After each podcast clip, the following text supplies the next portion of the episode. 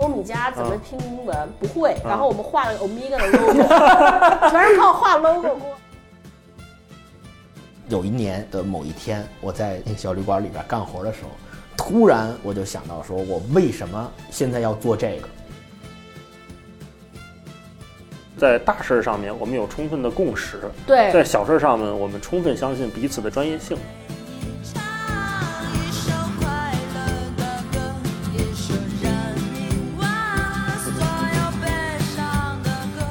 Hello，大家好，欢迎收听这一期的文化有限，我是大一。我是星光，我是超哥，今天我们想跟大家聊一聊这个工作教我的事儿啊，嗯聊聊工作这个事情，因为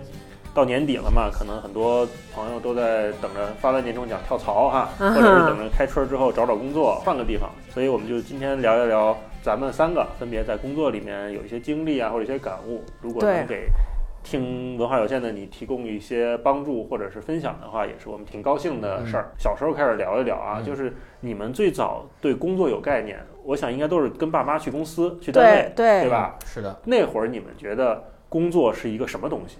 我确实是小学时候跟爸妈去单位，尤其是像寒暑假的时候，那个时候就是觉得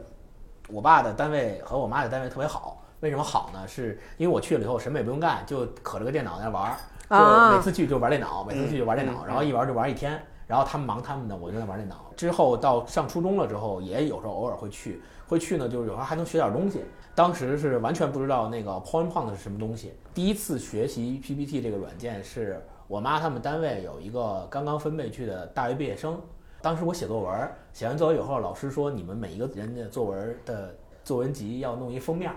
然后当时我就特别难，我就说我没怎么弄封面怎么弄？我自己画一个还是怎么着？嗯然后我妈那个大学毕业生就说说我来教你那个用、用这个软件，哦你看这有这么多图，可以随便选，字儿可以这么放，对。所以，哎阿姨是什么单位的呢？我妈和我爸都是国企，然后有时候我还会去工区里面去跟那些工人们去寻设备，就是看这设备什么大锅炉啊，什么这种东西，我有时候会去看那个。所以那个时候也是让我对这个东西有了一个初步的观感，就是我觉得说，哦，原来这个事儿是有这么多设备在，在挺新鲜对，挺好玩的在在弄啊对，超哥呢？我觉得我爸我妈在工作上，我真的是没有教给过什么知识，就是因为我妈是老师，我爸是政府的，算个小领导吧。嗯就是老师呢，就是在我看来，因为跟我的生活环境很像，都是学生嘛，你就觉得那个好像不是工作，因为就是天天见天天见啊。嗯然后我爸呢是在政府工作，但我感觉我爸的工作就是两个内容：开会和喝酒。嚯，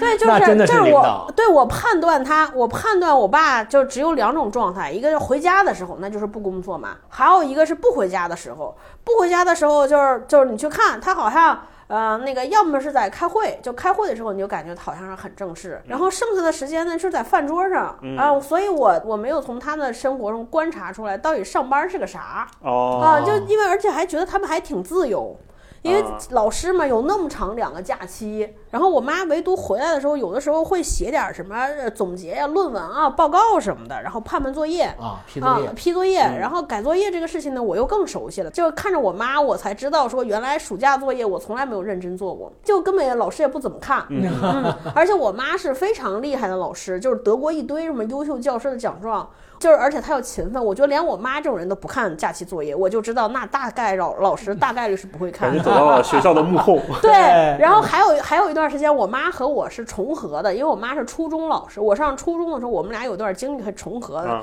这个就特别好，因为就是你知道有好多语文课本儿课文，然后我就能拿我妈的语文教参，哦，能抄答案。然后能抄答案，然后抄有的时候上课还带着，因为就老师让提前预习，我没有预习，我就拿着。然后回答问题的时候，我就卡在那个卡 卡着那个桌上，然后就站起来回答问题，回答对。有一次被老师看见，老师我们语文老师走在我跟前说：“你回去让问问你妈，问问她，如果她上课的时候底下有学生拿着答案来对这个，是她是什么感觉？”哦 我当时想说，她肯定没感觉，因为这就是我妈给我的。哎呀，你这个心态真是太好了。对对对，我小时候那天总结了一下，嗯就是我对小时候对工作的印象就是工作即解放，哦，就是就大概有几点，一个是工作的时候能随便说话，能随便聊天儿，上课都不让说话嘛，哦，而且还有老师趴在门缝里后后头看，对谁要说话了，好，班主任就下课间就来了，对记下来，记下来，哎对你回去跟家长上课说说啊，话，对，这没错儿。咱俩一看就是一学校。然后第二点就是能随便玩电脑，能打游戏。哦，啊，这是朱星光那个，我是从扫雷玩到纸牌，后来玩红警，玩红警是我爸他们公司也是一大学毕业生教我的。啊啊，说哎这游戏特别厉害，我当时都无法用我的那个语言或者是思维去定性它到底是个什么，我觉得哇太神奇了，竟然有这种东西。对我都在我爸办公室没见过电脑，不，我是知道我爸有办公室，但是我从来没见我爸坐在办公室上办公。我是在我妈单位玩过，狠玩过一阵时期的大富翁。然后第三点就是能随便吃零食，单位好像怎么能随便吃东西呢？就上班就解放了，对，就是随随便便的，我们在学校里不让干的事儿，上班全让干。啊，然后还有就是，呃，当时我爸也是在一个事业单位，他们能从工会里边借录像带和 VCD 回家看、哦啊，啊。然后我跟我爸也是暑假期间，就先跟他到他们那工会一小屋，可能就跟咱录音这个嗯差不多大，也没太大哈。可能一阿姨在那儿待着，每天在那儿待着，也不知道干嘛，登个记就可以去里边挑那个袋子去，各种美国大片儿，什么《机械战警》啊，啊什么都是那会儿看的。当时还有一个感觉就是，哎，他们好像不用写作业，嗯，就是好像上班工作的人都没有作业。嗯，然后也不用考试。当时我还特别不能理解，我就问我爸，我说为什么你们都不用考试，不用写作业呢？我爸给我了一个特哲学的答案，他说我们的作业都写完了。哦，对，然后我觉得哇，这太太爽了。然后还有就是过年过节发带鱼哦啊是是是是是是啊，是发东西。是发东西。我爸我妈呢是发油、发米、发面、发鱼，各种发。我爸是发羊，我们内蒙就内是整羊。嗯那你们这都待遇算好的啊，那我们就是发带鱼，然后带鱼跟你的行政级别直接挂钩。带鱼量、对，带鱼的宽度、宽度和啊那个，条数都跟啊行政级别挂钩的。嗯，当时还有一感觉就是可以随便出国出差，哦不用花钱。啊公司出钱，就是单位出钱，都不叫公司，单位出钱，嗯就公费旅游。啊！我我们做完这个节目，不会我们父母都被打虎打了吧？我我爸妈已经退休了已经退休了，不怕了，不怕了。我爸还在就是我肤浅的。认知，就是那会儿小小学嘛，那会儿或者刚上初中那会儿，对工作的认知就是说，哇，以上这么爽，还有人给他发钱，对，就是完全不能理解，说工作太神奇了，怎么这么好啊？就是怎么着都比上学爽，对对不对，对怎么着都比上学爽。对就我太想工对，作就了。就是没有一没有任务的压力，没有完成作业的压力，然后天天就在这儿，也没看他干什么事儿，对，没觉得就干嘛没干什么，一天过去了。嗯啊。然后我妈还经常就跟她那些同事来抱怨，说这个工作多不好，我就完全不能理解。嗯，就是我爸有时候也会经常工作的时候去应酬，嗯然后各种出去喝酒吃饭。当时我觉得特别幸福，出去吃饭吃好的喝好的，不用自己花钱，对啊干嘛呀？多好啊！应酬嗯多多爽啊！所以我觉得应酬这个，而且那会儿物质没有那么丰富，对，我就会觉得应酬这个事。儿多好啊！而且你说出去，人家请你吃饭，然后请你出去玩儿去，对吧？去个什么外地，然后呃就，而且我爸他们也经常是以就是说开会的目的，也不是，其实是开会，就是比如说出差，借着去开会的由去黄山出差去了，去个郊区，对，说啊我去去哪儿哪儿去外地干嘛去了？开会去了，开几天？开三天四天，然后开会就其实可能就开个半天儿，然后剩下时间就是玩儿游览吃。其实开那个会在公司也能开，对对对，其实是这样。然后当时我就觉得说，哎，这好哎，嗯开会好哎，这出差好，应酬好。对我当时就是有这种感觉。就我们想象中父母的那个工作状态还都挺都特别好啊，都是一个向往的状态。嗯那后来比如说大学毕业了，嗯，你该找工作了，嗯，然后那时候，哎，超哥你是大零八年，零八年嗯就是本科本科毕业嗯找工作，然后我跟星光是算是研究生毕业，嗯，当然在找工作。嗯，你们还记得当时第一次面试的感觉吗？超哥？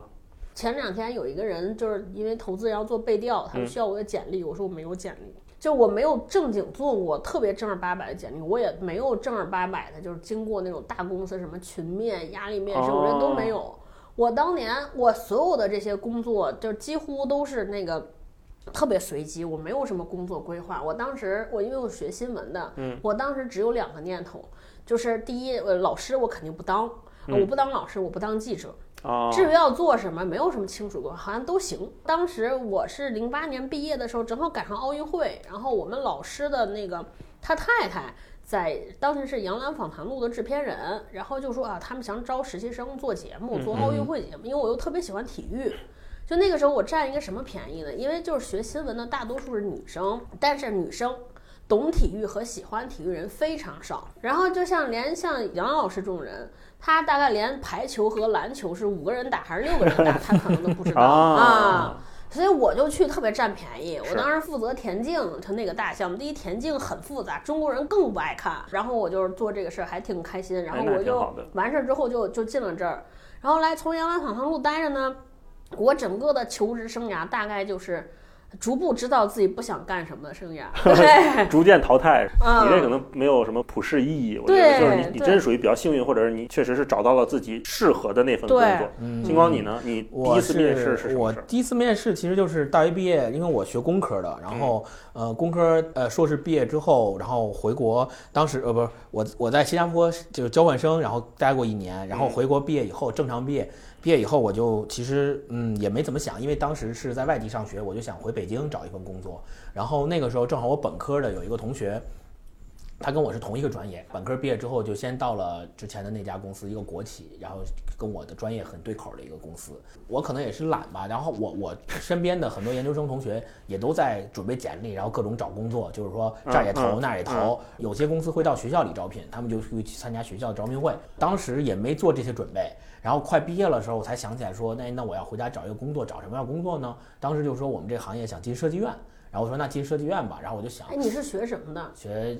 电气工程哦 double E，、对哦我说进设计院，然后我说那进哪个设计院呢？我就想，哎，本科的时候有一个同学跟我玩儿挺好的，他现在在在北京一个设计院，那我问问他吧。我就问他，我就说，嗯，你现在在设计院干怎么样啊？他说还行吧，就那样。然后我说那这样，我把我简历，你们那招人吗？他说好像招。嗯然后我说那我把我简历给你，你帮我问问然后他说行，我就把简历发给了他一份儿，他就把简历直接给到了我们后来我参加工作那个我们那个相当于就是我们叫院，我们叫嗯院，嗯也给直接给院长了。然后就说这个哦呃，这是我同学，研究生毕业了，说想要来找工作，挺对口的。你看咱们现在要不要？后来呢，那个院长就说行，然后就交给集团人力资源部了。然后正好集团人力资源部当年在那个要招我们这个专业的招几个人，然后他就把我这简历收了，收了之后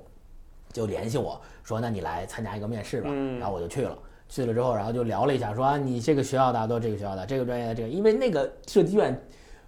一半以上的人都是我们学校的，然后都是我们专业的，就大家都互非常熟悉，他们是一个系统的。然后就说行，那你想不想来做这个呀？我说想。然后说那行，那那就 OK，没什么问题，也是校招嘛，相当于。然后我就拿了毕业证之后，拿了三方协议，很快就签了三方协议。然后签完三方协议，我回到北京来，到了入职的时候就直接去这个公司，就其实也是很顺的。虽然也参加过面试，但是因为是同一个系统里，也很顺。比如进到那个公司之后，跟你预期的状态差不多是吗？差不多，差不多哦呃差不多，没有什么大特别大的差哎，那别你。你还记得你第一份工资当时拿来干嘛了吗？有没有那种仪式感？哎，有，我当时嗯第一份工资是，就是当时第一份工资，好像我记得印象里面比较深刻是第一个月拿了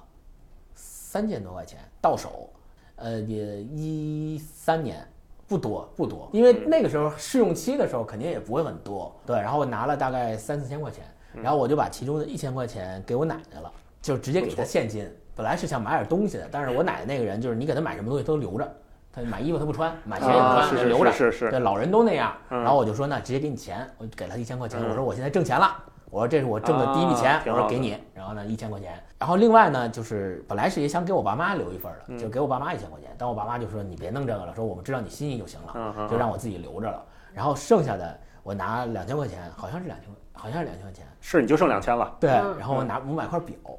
就是我、大学时候特别特别喜欢的一块表，特别贵那个时候，然后就一直没有想，就是一直没钱买，终于第一次挣钱了，太棒了买了块表，哦然后那个时候还非常有成就。特得意哈，对，就觉得说，你看这是我自己用我自己的钱买的表，嗯对，刚才听你们讲，我后来我仔细回，我应该是有过一次面试。啊我觉得我这种经历，用现在时髦的话讲，就是降维打击。就是因为我去找的第一都不是什么大公司，第二你也没有规划，就别人说他有一个人干这，你愿不愿意来试试，我就去了。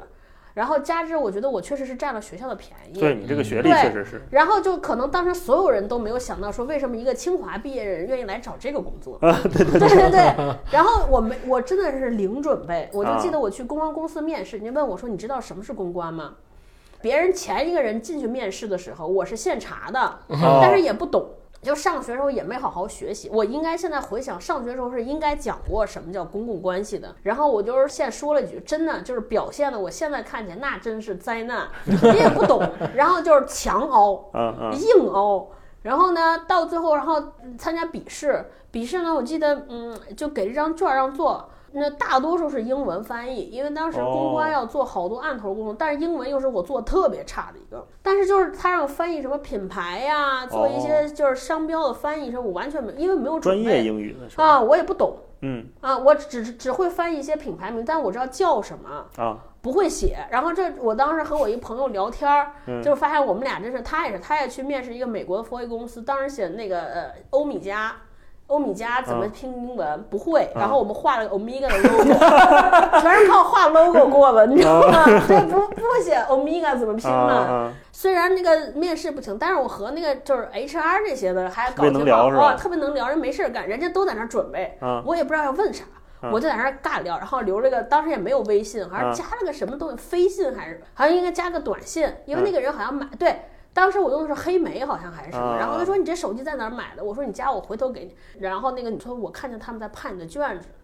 嗯，可能你不行，然后我就是绝望，就没想到我还行了。我说这公司可见是多缺人。嗯，嗯 嗯嗯，你那个面试呢？我第一个面试，我也得从我上研究生开始说起。嗯我那会儿就是上研究生被我那个导师折磨的一塌糊涂，所以我当时所有能，你是学啥的来着？我学物流工程哦对对对，然后我所有能选修的选修课，我都是选的文法学院的课嗯哦，啊，我就想离我这个学院远一点讨厌死他们了。然后在那个文法学院上课的时候呢，就其中有一个老师，他讲文论，讲中国古代文文艺理论什么，讲的特别好，然后我也特别喜欢听。啊，我当时也在跟他聊，我说我这快毕业了，我也不知道想干啥啊。然后他说他那有一学生当时在一个央美做什么行政工作，嗯说你要想去呢，我就帮你问问，嗯嗯，看看他们那儿缺不缺人，你要想实习可以去试试，反正也是喉舌单位嘛。我说我也没概念啊，当时也不知道媒体是干啥的，安排就去了，就去那儿实习，就在央媒实习。然后在央媒实习了大概半年，也发现哎，好像这事儿是我想干的事儿，直接在做新闻评论嗯。嗯啊。然后当时是看了梁文道写的《常识》那本书，哇，那你现在太幸福了。是啊。然后我当时看《常识》的时候，我就在想，我靠，怎么世界上还有这种文章？就我那时候对时事评论文章是一点概念都没有，不像你学新闻的，你肯定知道。我是完全不知道，我嗯不知道，我甚至不知道他写那个时评跟新闻有什么区别。区别我感觉领导留我留在了说这小孩挺努力的，就是别人可能一礼拜 KPI 是做一个专题，我可能一礼拜做仨嗯啊，然后别人呃下了班就下班了，我是觉得哎这个机构挺好的，嗯，我做了一微信公众号，说我给咱们咱们这个部门做一微信号吧。哦，就那会儿微你信那会儿就号刚起来，是微信小编了，对厉害，对对，编那会儿应该是真是第一波，对。嗯，然后大概实习了半年之后就留下了，哎，我跟你们两个北京孩子求证一下，嗯。就是你们有没有说想过要去外地？就我听过有一个说法，嗯说北京孩子，尤其是北京男孩儿，就是特别不愿意去外你说地。工作吗？对工作，嗯你在你身上有吗？比如说你从新加坡为什么不愿意留在新加坡，非要回北京，或者说为什么不去上海？嗯，那这个事儿就 说来话长了。首先就是说，是这样的，因为我们从小长在北京，倒不是说对这个城市有多么深厚的眷恋，但是是因为未来你要找工作的话，你要考虑到你的家安放在哪儿，然后你父母在在哪儿，对你哦父母人际关系这个是最重要的。人是社会关系的总和嘛。哦对，主要我主要是因为我爸妈都在北京。假如哦说我，假如说我不是北京人，我是一个，我曾经想过这个问题。假如我是一个二三线城市的人，哦对，你会回会回在哪儿？那我那我可能我就留在成都了。我在成都上那么多年学，我可能就留在成都了。有可能啊对啊，你呢？我短暂的想过，如果让我去外地，我会选哪儿？我可能比如说上海啊，或者去这种地方去工作。我内心个人是不抗拒的。啊，但是我跟我妈聊过这个事儿，我特别意外，就是她连让我上外地上大学，她都不同意。哦，就是那天，小欢喜里边演那个，没错，就是海清那种。前不久，我嗯跟霹雳还有我妈，我们一块儿吃饭，就聊起来，就是聊小欢喜。嗯我妈也看，我就问我妈说：“哎，我说我要当年跟那谁似的，要考外地大学，你能让吗？”她先说的说：“哎，儿子，咱这没必要啊。啊，”我说：“啊我说不管有没有必要啊，就比如说分儿没到，或者是外地学校哪个学校更好，呃，我去外地上大学怎么样？”她说：“想了想，不行，说你这脱离了我的雷达范围之外。”就特别那个海清那那劲儿，你知道吗？吗？然后后来我就那我才想明白，那我我估计从我妈或者我爸的他们的，我爸可能无所谓，从我妈的观念里，他可能不想离我太远。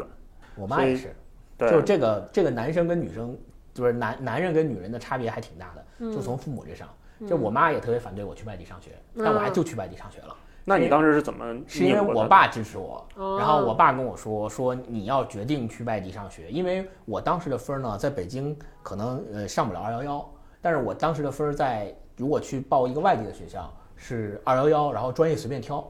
哦。对，所以呢，我爸就说你要是去外地呢，你二幺幺随专业随便挑，这学校最好专业你都可以去，然后呢说但是呢，你唯一要过那关就是你妈那一关，就是你你对，就是你自己想好了，你爸也过不去，反正 就是你就是自己过吧。你不是，他说你自己想好了，如果你决定去外地，你就想好了你在外地的那些，就是你在外地的大学生活要遭受到哪些困难，以及哪些你自己要克服的东西。我们不在你身边，你要有哪些东西需要自己克服，你的能力是不是能够达到？如果你决定。你自己的决定是你可以，你要去外地，说那你妈那一关我帮你说，我帮你过。啊。哎，那你爸这还挺好。我妈当时也不同意我出去，哦我妈说哪怕在北京上一个不那么好的学校，在身边儿，对对对对对，我就愿意很多北京母亲是这个，我就愿意让他在身边，我就放心，我就想让他在身边。看得看着你。对，然后我，然后我爸，我爸就就跟他聊嘛，我爸就就开导他，就说就说男孩儿出去闯一闯有好处，啊然后就是说一大堆。哎，那你们工作里面有那种转折时刻吗？比如说你大改变我就是一直都在转折。啊，我一开始出来的时候就是呃节目编导，嗯后来我去做了公关，嗯然后再后来就是做了互联网，嗯，就基本上每一个工作都跟前一个完全没有任何。那你前面积累的那些东西用得上吗？我我觉得有些东西，直到到了逻辑思维，嗯这些工作，因为是我从来没有碰见的工作，然后就我这种人呢，是特别适合这种自由的环境，啊，因为没人管，但是你要完成这个，你就必须自己琢磨这事自己。想辙自己想，然后才突然间开窍，在工作上面算是本质性的开窍哦。啊，然后才有了后来的这些要自己做东西，然后对于营销这些东西有了特别深刻的。我以前真的就是叫有叫学渣，我那个就是工作里边的公渣，纯渣。就我这东西永远都是六十，你说挑毛病挑不出来，但你说多好呢也没有。哎，那你比如你那会儿刚到逻辑思维的时候，你嗯你会发现你跟身边的人就是有很有差距吗？是这个焦虑让你好要好好学习？没，有我，因为他们都因为那些都是小孩儿，嗯我即便一开始没有努力，但是我觉得我的水平应该也是在同行业里边应该是八十分加的水平。嗯，当时娘娘面试的我嘛，她当时着急或者说逻辑思维当时要做这个呃巡演，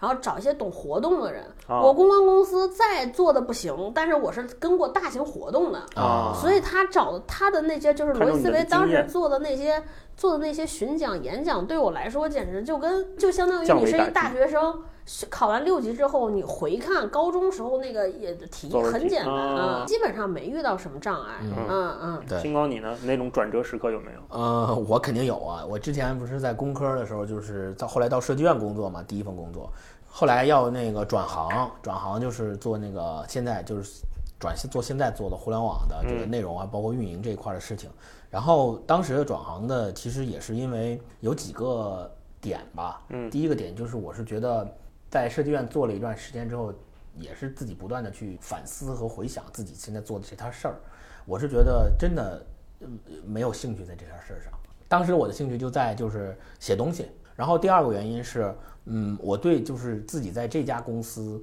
的前途是一眼能看到头儿的，就是我是一眼我就能知道我我最终我在这家公司干上二十年三十年之后我是一个什么状态，我就是那个领导那个状态，啊或者是哦或者是但是你不喜欢他或者是那个同事的那个状态。你是在有某个瞬间突然意识到，还是说慢慢积累？是是我我慢慢积累的，但是呢，最终做出这个决定就是我要辞职，我不干了，我不干这个工作。那个那个导火索那个点是，有一段时间我之前那份工作经常要出差，然后呢，但是呢，我刚去的那前两年出差都是短差，比如说一天两天就回来了，然后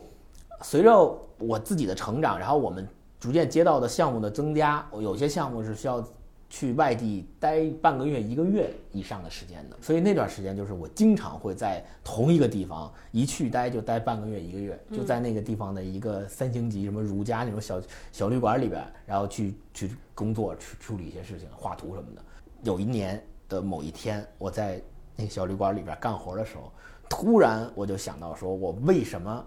现在要做这个？然后那个时候正好研究生同宿舍的一个同学，他跟我学的是同一个专业，他毕了业之后也在做一个就是就是跟他专业差不多的，他在一个电池厂，我们俩聊，我就发现他比我，他是他当时的工资是我的两倍，啊，对，然后当时我就心里就再加上不平衡，就觉得咱俩同一个宿舍的，嗯谁同一个专业的，谁比谁差呀？而且你本科也不是我们学校的，你是外校考进来的，嗯你现在工资是我两倍，对你又不出差，天天的我还我还在这出差，费劲麻利的我，然后当时我就觉得回去我就辞职，回北京我就辞职，辞职了，然后我说我干嘛去？我当时就想说，那我就去找一些机会去。当时不是互联网比较火嘛，嗯，就是去互联网，要么就是当时也想过去媒体，跟大一似的，去媒体去做那个编辑啊或者怎么这样的工作。你呢？我的转折应该还是星光给我带来的。嗯，我不知道你记不记得，就是那会儿我在那个央媒工作嘛，跟星光说那个状态特别像，就是我能看到我二三十年后的样子，嗯并且我非常不想成为那样的样子，嗯因为当时我们隔壁组就一个北京大哥，嗯也是北京人，他应该比我大个十来岁，嗯。一直在这个公司单位。然后一直在做，当时就是论坛的小编，嗯。当时还有论坛呢，你想想，哦，就是央媒有多落后，做论坛小编就是最基层的员工，也不是主管，也不是什么，当时应该都三十多岁了他有一个什么事儿刺激到我了呢？是他结婚嗯那段时间他结婚，结婚呢没地儿住，哦他尽管是个北京人啊，没没有房子，只能跟他媳妇儿住在我们单位的单身宿舍里。单身宿舍特别小，进屋就是床。然后每次他媳妇儿回那宿舍，因为是单身宿舍，你不能同居的。啊每次他媳妇儿回那个宿舍都得躲着楼管，哦偷偷摸摸进去。我就在想，哇，你一个三十多岁的人，生活日子过成这样，嗯我就想，我靠，我要在这儿待，我就废了。虽然那会儿我也算是找到自己喜欢做的事情，嗯但是我知道这个体制不会让我有更好的发展。嗯然后那会儿我跟星光也老聊这个事儿，我们俩都在对工作的这种调整和反思的状态当中。嗯有一天早上给我发说：“哎，你不是老说要辞职吗？你看罗伊斯维招人，哦，你去呗，你你牛逼你去啊！”就这种状态，知道吗？别我我没有我没有这么说啊，你就是这个意思。当时当时就是说你天天天天说牛逼你去啊，我没这么说啊，我是真的推荐给你，然后我没有刺激。然后我就看当呃当时我对罗伊思维不了解，只知道是一做的特别大一个微信公众号。嗯没过多久，二叔就给我哦打电话打电话啊、嗯加我微信说过来聊一聊。嗯因为什么？因为我觉得这也是一个，嗯，算是缘分、机缘巧合。因为我在当时在央媒，我不是嗯说没什么事儿嘛，每天，然后晚上我就特别愿意跑读书会。哦，跑读书会是完全我个人的兴趣爱好。对是的是的对对啊、跑的多了之后呢，你也算是个半个记者，帮人发发稿啊，写写新书的推荐呀、什么的，就逐渐跟很多出版社都认识、都熟了。哦这时候罗辑思维看中我是因为他们要做电子书的业务，哦，做那个当时得到听说对得到听书，当然还不是听书的啊那个纸质版、解读版电子，书，电子书，说你认识这么多出版社的资源，参加过这么多，也是跟你是参加那么多活动，你可能对这些有兴趣、有感觉，就把我招过去了。嗯当时也是娘娘二面的我，哦呃，面的时候就就问这些活动上面的事儿。嗯后来咱俩搭班的干同学会呢，哦，怪不得呢。嗯对。我就没想到，就是一面过了之后，然后又二面都很顺利，就进了逻辑思维。嗯，去逻辑思维第一次面试的时候，二叔当时在面别的人，没没空，然后人霹雳霹雳霹雳接待的我，就是认识了我现在的媳妇儿啊。啊我觉得这这必须得一段佳话。对。好多时候人家问说你这么好的老婆哪里找？我说逻辑思维找。对。嗯，我们俩老这么开玩笑，对这这也是我一个特别大的一个转折。我当时去罗辑思维特逗，是我当时 MBA 毕业，问我干嘛，我也没想清楚。就是我我觉得就是所有这工作，你回想有特别多机缘巧合，我每次都是后知后觉在工作上，非常后知，我不干内容了。当我要去公关公司的时候，因为公关公司做好多时候你要帮企业策划品牌，你会发你要跟好多做内容的人进行联系，你无论做软职也好，还是广告也好，策划选题也好，你是有，然后这个时候你会有机会来校验内容的。你我就是从媒体走了之后，你才有机会说看，哎，到底什么是内容是什么？嗯对。然后呢，去了逻辑思维之后呢，有一段时间是要和呃公关公司来接触的，因为公关公司我们那个时候媒体公众号嘛，所以公关公司来找我们回看公关公司的这个工作、哦到底是这个业务是什么。你相当于是第二次，总能是站在第一个业务的高端去看俯瞰那个业务的全貌。你就会有一个特别深的理解，但是我当时呢，就真的是对人生完全没有规划，然后那个 MBA 完了之后说你要干嘛，我也没想清楚要干嘛。但是我那段时间就开始看电视啊什么。嗯后来认识认识了一个叔叔，那个叔叔是做这个艺人经济的，就跟我聊天儿，聊着聊，他突然问我说：“哎，你听说过逻辑思维吗？”我说不知道。我说我只上大学时候上过一门课叫呃逻辑思维 啊，那真的是上逻辑课，逻辑思维导论。嗯嗯他说你真能扯，然后这事儿就过了，也是一个北京叔叔。突然有一天跟我说说你知道吗？说逻辑思维的 CEO 招人，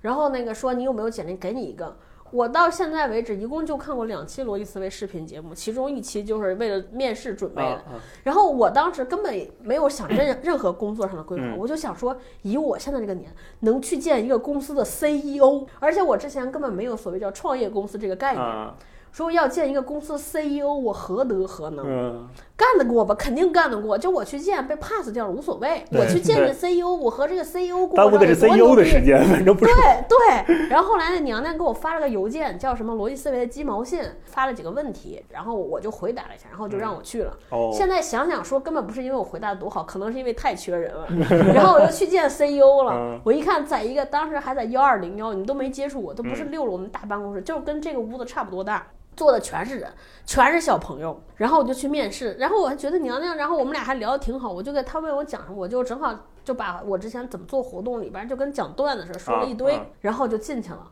然后我当时讲说，我操，这个总共一共就十二个人，当时那个公司，啊然后就然后整个工作也是做完这个做那个，就基本上上一份工作和前一份工作根本没有任何联系。先给我发出去干巡讲去嘛，干了七成巡讲，巡讲完了之后就是什么会员百百里，就开始相当于做社群活动，做完货社群活动就开始卖货，就要卖嗯版画，我连什么是版画都不知道，就让我去卖版画，对，做电商。互联网这个泡沫。对，然后再后来呢，就有了得到，嗯然后后来我就终于在得到的时候，你才做上了，就是后来做得到的市场嘛，你嗯开始才知道真正是跟之前的工作衔接上。然后当时就是娘娘还问我工资多少钱，我连工资是该多少我也不知道，没概念我就。想想说。报多少？因为我中间有两年不是读 MBA 全职，没有上班挣钱，然后我说我也不知道市场行情有多少，我就想想说，我就随便说，我说说一万五吧，因为之前你就想我按照之前那个工作就挣那么多，然后后来是把我推荐给娘娘那个叔叔见面儿。然后他才跟我说，他说你知道我之前怎么跟托布花推荐你？他说这个人你必须知道，他现在是处于价值洼地。对他这个人说这个姑娘应该很能干，但是他不知道她能干。都被托布花面试过。嗯我面试的时候也是特别有意思，他看我那个简历，嗯二胡十级，他问我二胡在乐团里面属于一个什么样的地位？你给我讲讲，你你用两分钟把二胡这事儿给我讲明白了。嗯然后我当时就有点懵，我就说怎么面试还问这种问题？然后我就给他讲，比如说乐团里面的首席啊什么的，什么高音低音啊这些层次什么之类的，因为我完全不知道会问这个，所以讲的也乱七八糟的。讲完之后，他就说：“那行，就先这么着，回头我们再看怎么着联系或者什么的。”我就不知道有戏没戏。嗯出来之后，我当时上地铁，在那儿等地铁大望路嘛，我还给朱星光发消息，我就说感觉聊的一般，不太行，因为呃之前一次第一次面试的时候、嗯是另外一个女同事东亚面的我，先啊东亚先跟我聊，当时她在做那个解读版嗯图书的事儿，对，然后问我说你最近喜欢看什么书？我说最近看理想国的 M 系列，哦，我说哦我们不做那个。然后一下就给我啪一个耳光，然后又说你你喜欢什么作者？我说我说琳达不错，然后哦那我们也不做，做一个耳对光，对对对，然后就等于这两次都是感觉是比较冷淡的收场，嗯冷淡的嗯结束。挫败感很强，还有对，然后我就想，那反正没戏就没戏呗，嗯嗯我就回去继续在我央媒待着吧。对，然后没过两天，然后二叔就给我发消息，就说好像是可以来上班了。嗯啊，嗯，再按时间顺序讲，后来就是大一先去了，去了之后，然后我是在那个设计院的时候决定那个，因为那个导火索决定要辞职。你中间隔了多长时间？从决定辞职到没辞职，呃，没隔多长时间，因为我决定，我正式决定，是没隔时间是是多久？大概，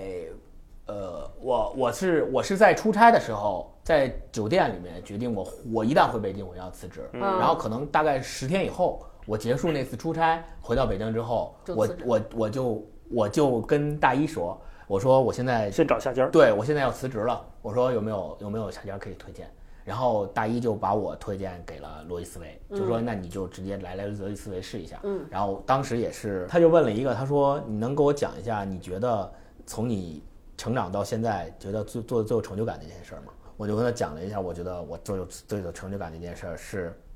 我在国外那个读书的时候，在实验室里面跟老师一起做实验。那个时候我我完全不知道我自己还有做学术的天赋和哦和东西，然后结果没想到我做出来的东西还特别特别就得到老师的认可，特别好，然后还发了顶级的那个学术论文。嗯我觉得这个结果上，我觉得哎，我竟然还是一个能做学术的人，这个事儿对自己有特别大的自信。然后你刚又问了第二个问题，说说我看你那个简历上写的就是那个你参加过那个四川电视台的一个节目，然后拿了拿了全国季军，嗯。然后你能给我讲讲这个经历吗？我就给他讲了一下这个经历，我说我为我为什么要参加这节目，然后这节目是什么样子的，然后嗯。他也是说你给我讲一下这事儿，两分钟之内给我讲明白。对，然后啊。然后我就跟他讲了一下这事儿，说讲完之后，然后后来也是说行，那那今天先这样，然后回去等消息吧。然后没过几天，HR 就联系我说那个可以来上班，可以给你发我觉得你那个简历里面还有一个非常重要的，就是你在媒体的这个兼职的事儿，啊，对，是那肯定的。投简历之前，就是他那个大一帮我做的工作纠结期，他其实是一直在给我们那央媒供稿，哦，就是有时候写评论文章，我也写，他也写，就相当于工资之外额外挣稿费嘛。对，对啊，他就也是写听书稿一样。啊，对对，对一一篇多少钱？多少钱？两两三百，两三百的挣嘛。对对，嗯嗯我当时那个面试问的问题不记得，嗯我其实之前对这个公司完全没概念，但是嗯看到邮件的问题的时候，我就觉得我特别想来这个公司试试，嗯因为他当时问题是说，呃，第一，你觉得逻辑思维这个节目最大的风险是什么？啊，哦，呃，就是他问的其实都是负向的问题，你觉得逻辑思维好像应该怎么发？我忘了，反正都是这种负向的问题。然后我我就觉得这个公司就是，就因为我去查，感觉还挺成功。嗯然后我觉得这种公司是特别厉害，居安思危，有反思能力的。哦我说我就特别想见见。然后嗯当时，然后那个当时介绍的人给我介绍娘娘，说给我看娘娘朋友圈，说你看看，又懂生活，然后又爱工作，能力又强，然后关键是长得还很好看。啊，然后我当时一看娘娘就是坐在一个车里边，应该我一看那个车应该就是捷豹，啊，然后再拍个照片，然后哎呀，我说这种就关键是一看这种人，我就觉得应该工作压力不是会很大，对，因为那你真是天真了，对对对，后来来了之后发现之后，我真是天真了，这是人家的工作压力，不是不是你的工作。那你们觉得，比如说一个人步入职场的第一份工作，他最重要的是什么？不是有句话吗？叫“男怕入错行，女女怕嫁嫁错郎”嘛，嗯对吧？嗯，这句话本身，呃，有正确的地方，但是我觉得它最给人容易形成误导的地方在于，它过于强调这个就过于强调人的沉没成本和时间成本。嗯嗯，就是我觉得作为一个年轻人而言，不管你是研究生毕业，还是博士毕业，还是说本科毕业，你走上社会参加一份工作，就是脱离开高校的那个环境，嗯走上社会参加一份职业的工作的时候，我觉得不要太在乎沉没成本或时间成本的问题，嗯就是不要说说我我一定要选一个。特别对的，对我一定要选一个特别对的，甚至于对到这个工作就是将来我要做一辈子，或者是我要在这行干一辈子。嗯那刚才其实咱们仨的经历也很明显的说明了这个问题，对就包括大一跟我，我们都都现在干的工作跟学的完全没有关系。对，然后大，然后超哥也是经经历过很多，又公关又做营销又做内容，各种事儿也都做过。所以我觉得，对于一个年轻人来讲，第一份工作不要太在乎就沉没成本跟时间成本，你就而是说，更重要的是去尝试，嗯，就对去试。在不尝试的情况下，你去得出一个结论，它都是不靠谱的。超哥，你觉得第一份工作最重要的是什么？我觉得视野特别重要。嗯，视野，就是说哪份工作能让我有可能接触到更在行业呃前面的这些人，嗯或者是或者客户。对，就这个对我来说判断标，我觉得最不重要的是钱。第一年你去哪儿你都不挣钱，对你拿的一定是这个行业最低的薪水，然后稳定也很不重要，因为你根本不知道自己会什么、能什么、喜欢什么、不喜欢什么。可能有些人只知道不喜欢什么。对，我特别幸运的是，我觉得我一直在和最优秀的人在一起。嗯就我当时零八年去媒体的时候，应该媒体的最高光时刻，嗯，然后也可能是《杨澜访谈录》整个节目或者杨澜本身最高光的时刻。当年就是零八年、零九年的时候，当时希拉里是当国务卿来到中国，唯一接受的一家媒体采访就是杨澜的《杨澜访谈录》，连央视都没有接受采访。嗯，就是虽然他这个公司规模不大。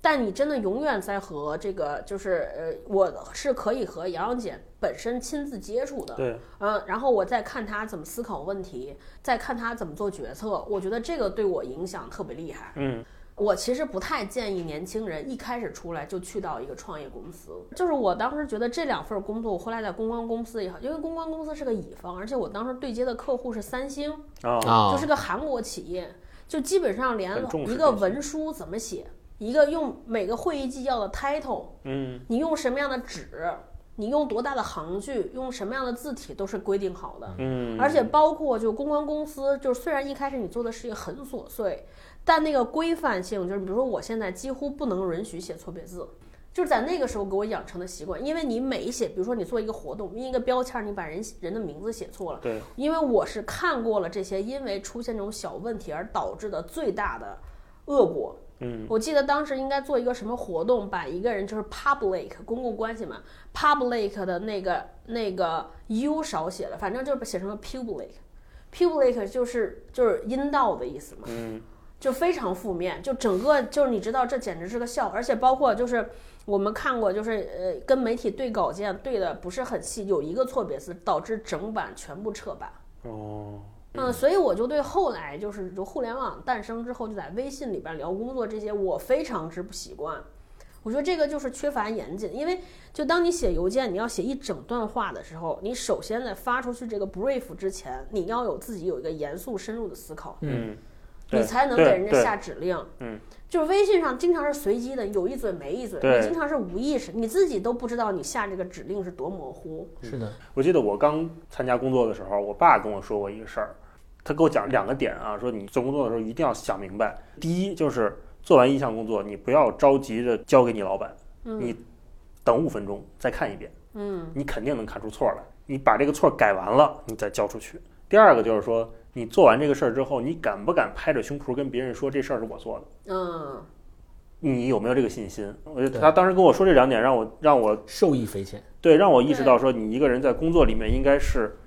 处于一个什么样的态度，对怎么去面对这个事儿。对，因为我们在学校里面都是学学习，嗯。我们学校里没教过你该一个人该怎么工作，嗯，学校他最多就教教你怎么写简历，对。对吧？而且那个也没什么太大用。对，是所以说，现在很多年轻人，包括我身边，我们很多同事也都是刚毕业的同学就就来了，你会发现他们好像不太懂什么是工作，嗯一个是不太懂什么是工作，一个是不太会工作。嗯我在工作里面应该如何跟别人相处，嗯如何解决问题，或者如何求助，这都是一个人在工作里面，像我们可能是花了几年慢慢养成的习惯，嗯或者有的人他可能运气不好，没有在那么好的公司，他根本就没有这个习惯，嗯，没有这个意识，这就会给人带来很多麻烦。你们身边有没有这种，就是你觉得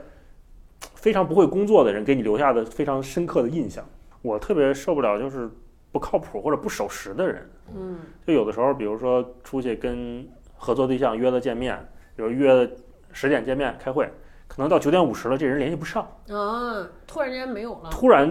撂挑子就就没人了，找不到了。或者我们有一节目要上线，中午十二点要上线，嗯十一点五十了，这节目人找不着了。这就让我非常的崩溃，我就觉得这是都不是说工作上面的技能问题，你就是整个人都没有一个特别好的信任的基础都没有。嗯嗯嗯，这种同事在就是我会觉得，那我以后再也不要跟你合作，职场里边不沟通的人，我完全不行。怎么个不沟嗯通？，呃，所谓的沟通就是他的信息传达不充分。比如说这个事情的背景是什么？嗯我为什么要让你做这件事情啊、你做这个事情有可能会遇到什么问题？啊你要这么样说，你要把所有的信息给我。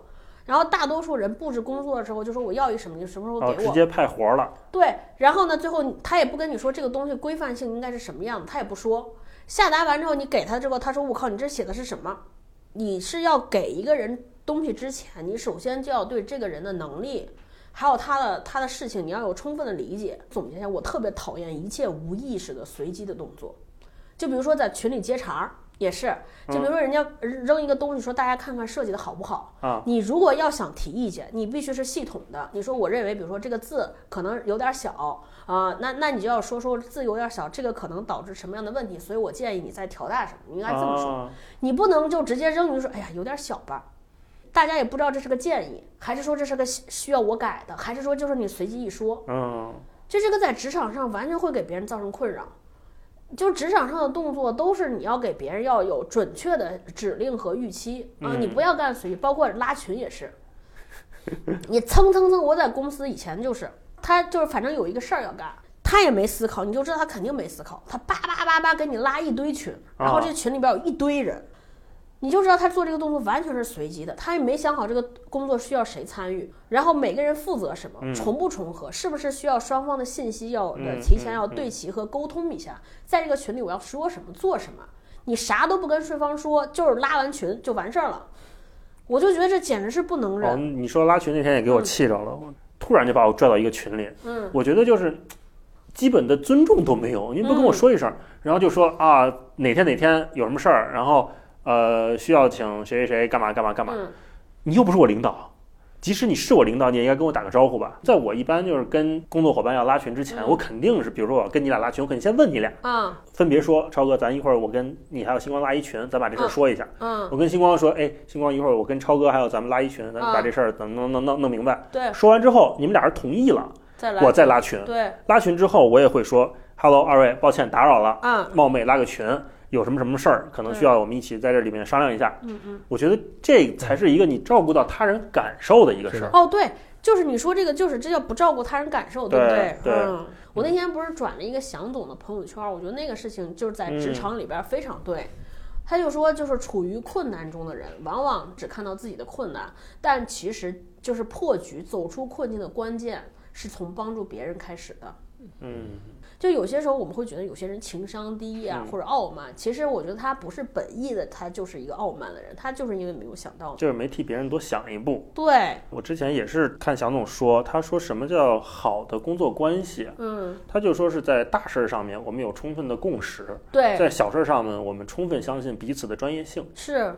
这就是我觉得这是一个最理想的工作状态。比如说我们一块儿弄一公司，我们都知道这个公司最终要成为什么样或者要干嘛，但是比如说今天是做设计，你是设计师，那我就听，过问了。对嗯我就听你的，听设计师的就完了。嗯然后比如说今天我要我是写文案的，那这个标题出来之后，你可以说你的想法，但是听不听在我。最后一个问题，如果让你回到你找第一份工作的时候，遇到那个时候的自己，你会对他说什么？我应该对自己说，就是你应该对自己要求高一点。哦，不要成为一个洼地，是吧？对对，嗯，星光你呢？你会对自己说什么？呃你还会选择设计院的工作吗？就还回到我当时那个经历的话，我可能还会选择设计院。就是我还是我说的，你没有尝试，你不知道这个事儿的酸甜苦辣。假如说在大学毕业的时候，我就知道哦，设计院的工作是这样的，我一眼能看到三十年后的自己，那我可能当时我就我就，而且那个时候也没有什么契机，比如那个时候我就已经，比如说在写时评了，在给媒体在写稿子了，那那个时候可能我直接毕业，我就直接去媒体了。但是我要讲一个小故事，就是说我当时毕业的时候，我参加完毕业答辩，坐飞机从成都回北京。那个时候我在机场的时候，我当时其实心里是挺迷茫的。就是我虽然已经决定了要去那个设计院工作，我已经签好了协议了，就是回到北京我就要去这家设计院正式参加工作，成为一个职场人。那个时候我心里并不知道，就是说等待我的将会是什么。我知道我要回家，但我不知道我要去哪儿。等待我未来的工作是什么样子，我不知道。那个时候心里还挺忐忑的。然后我在机场的时候等飞机的时候，候机的时候，我就看到一个广告，一广告牌儿，那广告牌儿上面特别明显的有八个字儿，叫“广阔天地大大有有可为”。。嗯对，然后当时确实是飞机场。对对，当时我当时我就觉得说，我靠，这个情景，这个八个字儿简直对我是一个太伟大的、特别大的鼓励。嗯然后当时我就我就内心一下我就觉得没有那么可怕了，就是甭管是什么，你就勇敢一点，就往前去就好了，尝试就好了。所以我如果回到过去的话，我也会对自己说，冯唐好像说过，叫不着急、不害怕、不要脸。我可能会对自己说这个。不不要脸，我不行。还是要脸。我要是回到那会儿，我可能会让自己多看点书。我还是觉得我书看少了。但是我说的浪费掉，不是说我打游戏浪费掉，我一直觉得打游戏不是我浪费时间，是我一个非常重要的人生阶段。嗯，我是觉得，如果有机会的话，可能其他的零碎的时间，比如说刷手机的时间或者怎么样，我可能会让自己多看看书，再再努努力一点。嗯，还是觉得刚毕业那会儿不够努力，还是给的太轻松了，就太幸运了吧？可能。我们这些人都是懒人。你 看现在，所以就只能沦落到在一个黑屋子里边录音 频节目。对，最后结尾给每一个即将找工作或者啊换工作的朋友们一个，就是我们的一个建议也好，或者祝福也好，都可以。好，可以。那我先说吧。好，判断一份工作好不好，我觉得一定要看它是不是愉悦你，嗯。你嗯，在其中能不能享受到一些东西。对，那这个享受跟痛苦或者努力可能是并行的，嗯一定要发现自己喜欢做的事情，嗯越早遇到那个事情越好，越有助于你把你的兴趣爱好变成一个更大的事儿。我觉得有总结下来就是三点吧。第一点就是勇于尝试，嗯第二点就是做自己。你嗯，尝试过之后，你知道哪些东西是属于适合你，不适合你，然后勇敢的做你自己。第三点就是你要做一个在工作中克制且自信的人，不要做那种表演欲太强的人，就克制且自信就好。嗯超哥呢？就是不要给傻逼任何机会。对，真的，就是我说那种傻逼，就是比如说不尊重人的呀，嗯然后习惯不好的呀，但是最主要是不尊重人的。我觉得就是不能让劣币驱逐良币。我觉得之不能把你热爱的世界让给傻逼。对，就是之所以出现这么多傻逼，就是因为他们生活中没有人站出来教训他们。嗯，现在主要的问题是，都是这些 nice 的人在收敛，nice 的人在让收敛，然后导致了傻逼的人每天就是还认为自己傻逼的怡然自得。嗯，行，那我们今天就先聊到这儿，也祝大家在新年都能有自己喜欢的工作，对，对跳槽顺利。在工作里面找到更好的自己。好，对，拜拜拜拜不要动手打老板。